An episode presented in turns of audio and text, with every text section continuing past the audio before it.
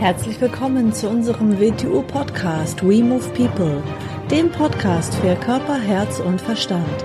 Wir sind Alfred Johannes Neudorfer und Rosa Ferrante Banera und in unserem Podcast beschäftigen wir uns mit den Themen persönliche Weiterentwicklung, Gesundheit, Kampfkunst, Philosophie und Menschsein. Ja, im, Prinzip ist ja alles ein Werkzeug. Denk, denk an Wing Chun. Was ist Wing Chun? Wir machen ja alle WTO Wing Chun. Was ist Wing Chun? Ist WTO Wing Chun die Xianlin da, die Champion, die Wudendame, die Puchi, die Doppelmesser, der Langstock, unser Killbereich, unser Health-Bereich. Die Uni, ist das das Wing Chun? Gehen wir immer vom Wing Chun aus. Wing Chun ist das kleinste Experimentierfeld, mit dem wir so das Leben so erdachten. Und alles, was wir hier machen, können wir auf alles andere übertragen. Was ist Wing Chun? Was ist das Wing Chun? Es sind Werkzeuge, mit denen wir das erlernen, was wir Wing Chun nennen. Kann man sie wirklich, können wir so einen Zustand des Menschen irgendwo erreichen? Mhm. Na, können wir nicht erreichen. So. Mhm. Es, es, ist nur, was ist also Wing Chun? Was ist Wing Chun? Ist natürlich, ist eine Art, sich zu verhalten. Und, und immer dann, wenn man, wenn man es in irgendeinem Bereich festmacht, Natürlich braucht man das als Menschen, als Wegmarken. Wir müssen uns dauernd Wegmarken machen. Wir dürfen diese Wegmarken aber nicht festhalten. Das ist nur, damit wir die Orientierung nicht verlieren. Kaum, dass wir es zu sehr versuchen festzumachen, dann ist es das schon nicht mehr, was es ist. So ist es mit Wing Chun und so ist es mit dem Leben selber auch. Kaum, dass wir es festmachen wollen, dann zerrinnt es uns zwischen den Fingern. Du, du kannst das, wirkliches Wing Chun, also kannst erleben, wenn du es machst. Du kannst es empfinden, du kannst es erleben, du kannst es aber nicht festhalten. In, Im Wing Chun gibt es so ein schönes Motto, mit der Beauty ist es ursprünglich verbunden gewesen, gewesen die Beauty verlässt nicht das Haus. Haben, die meisten werden da erzählen, wenn sie das Motto kennen, ja, das ist so ein hohes Geheimnis und das verrät man nicht. So, absoluter Schwachsinn. Wieso? Die Beauty verlässt nicht das Haus. Ist natürlich gemeint, das Verständnis der Beauty verlässt nicht das Haus, aber das ist kein Geheimnis. Ja, das ist gar kein Wing Chun Motto, man kann es zum Wing Chun Motto machen. Äh, das Geheimnis ist, dass es kein Geheimnis gibt. So. gibt kein Geheimnis. Was ist das Geheimnis? Ein Geheimnis wäre ja etwas. Es ist vor dir verborgen, es ist vor den Menschen verborgen. Und wenn ich es nur an die Öffentlichkeit stehen, stellen würde, dann würden alle Menschen es verstehen. So stellen sich die Menschen das vor. Deshalb glauben sie immer, es wird ihnen etwas vorenthalten oder sie werden an der langen Leine geführt oder dieses oder jenes. Totaler Schwachsinn. Sie reden von Information. Und Information ist sowieso, das kann wahr sein, das kann, nicht wahr sein, aber sie reden nicht von, von, es gibt kein Geheimnis. Ist Chinesisch ein Geheimnis? Nein, für mich schon, ja. Für die 1,4 Milliarden Chinesen, die reden natürlich nicht. Ist, ist Mathematik ein Geheimnis? Nein ein höhere Mathematik. Nein, aber für die meisten Menschen natürlich schon. Ist Latein Geheimnis? Nein, natürlich ist keine, kein Geheimnis. Nein, ich, wenn ich mir in der richtigen Weise rangehe und es alleine, ist es kein Geheimnis. Nein, dann ist es etwas, was mich zu etwas befähigt. Und so, so ist mit allen Geschichten. Nur, nur Wing Chun geht viel tiefer rein. Das, die, die Beauty, das Verständnis, die Einsicht, mich dorthin verändert zu haben, das zu erkennen, das ist kein Geheimnis. Nein, das war verkehrt gesagt. Und es kann nicht das Haus verlassen. Wer ist das Haus? Ich. Ich kann das niemandem weitergeben.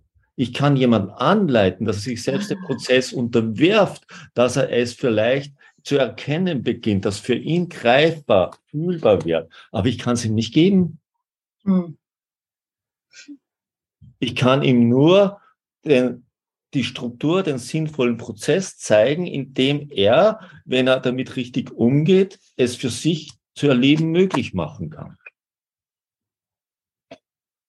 Und er wird die gleichen Wegmarken gehen müssen. Und kein Mensch wird durch irgendeinen anderen Menschen aufgehalten. Natürlich gibt es Menschen, die sich aufhalten wollen, aber keiner kann dich aufhalten. Aufhalten tust du dich immer nur selbst. Scheitern tust du immer nur an dir selbst. Du kannst an nichts anderes scheitern. Das ist die unangenehme Nachricht für jeden von uns. Das Wir können niemand anderen verantwortlich machen. Nein, natürlich gibt es da Leute, die uns, aber vielleicht sind die Hindernisse genau die Sachen, die wir überwinden machen, damit es überhaupt für uns greifbar wird. Diese, diese Hindernisse zu überwinden schafft ja die Einsicht und das Verständnis. Wären da keine Hindernisse, dann würden wir uns ja nicht verändern. Und wenn wir uns nicht verändern, kann nichts anders werden. Wir müssen ja zu etwas anderem werden, damit wir etwas anderes verstehen können. Wir können ja nicht so bleiben, wie wir sind. Es hat ja keinen Sinn, sich das hinzusetzen und denken, ich, ich lese mir jetzt alle möglichen Wing Chun Bücher durch und, und dann kann ich am Ende Wing Chun oder ich bringe es mir selber bei, ich kaufe mir erst ein Klavier ein und, und, und ein paar Bücher und jetzt werde ich zum Pianisten. Na, so wird es nicht funktionieren. Weil ich werde es dort so erlernen, wie ich jetzt bin, mit all diesen Einschränkungen, die jetzt in mir sind. Äh, das moderne Wort Mindset. Ich werde durch mein Mindset nicht verändern. Mindset ist nicht alles, aber ist natürlich wichtig sondern ich werde mit dem rangehen, wie ich an alles rangehe. Was soll daraus werden? Es wird das werden, was alles andere in meinem Leben auch wird. Aber so gehen die meisten Menschen mit allen Sachen um. Sie beginnen sich dauernd was Neues zu suchen, mit dem sie auf die gleiche alte Weise umgehen. Und so denken sie, kommt etwas Neues in ihr Leben. Nein, sie erzeugen immer das Gleiche und immer das Gleiche. Nur mit neuem Material. Und dann sagen sie vielleicht, so ein Pech. Schon wieder. Schon wieder ist die Beziehung im Eimer, schon wieder habe ich so viel Pech, schon wieder stecke ich im gleichen Schlamassel drinnen. Dann ist man diskriminiert, dann ist man das, dann ist man das. Dann hat man alle möglichen Geschichten, mit denen man sich seinen Zustand erklärt. Aber dort, wo das Problem wirklich liegt, liegt schaut man nicht hin.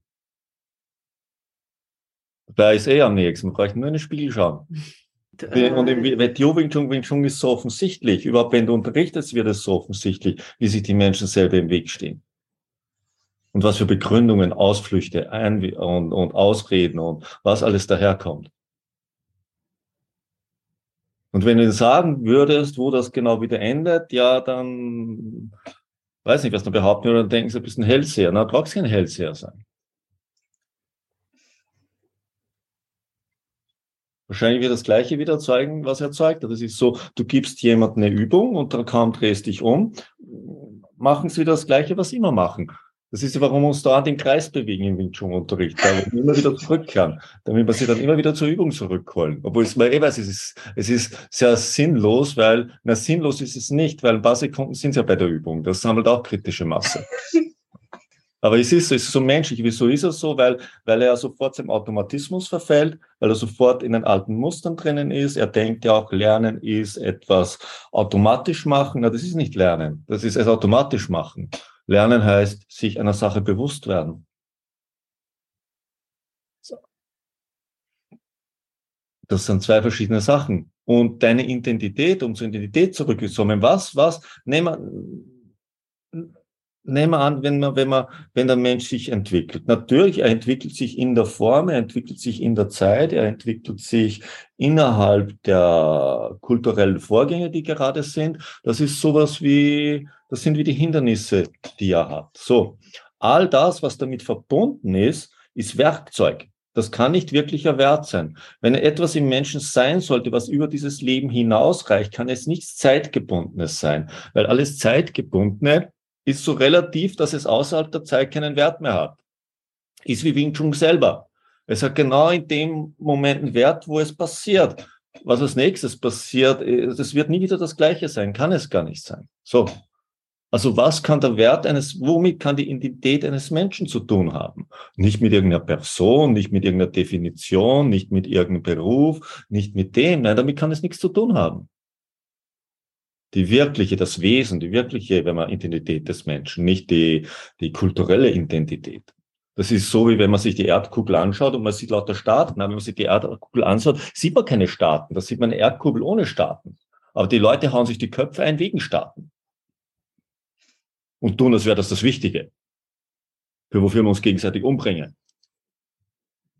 Dabei, da ist nichts. Das ist nur da.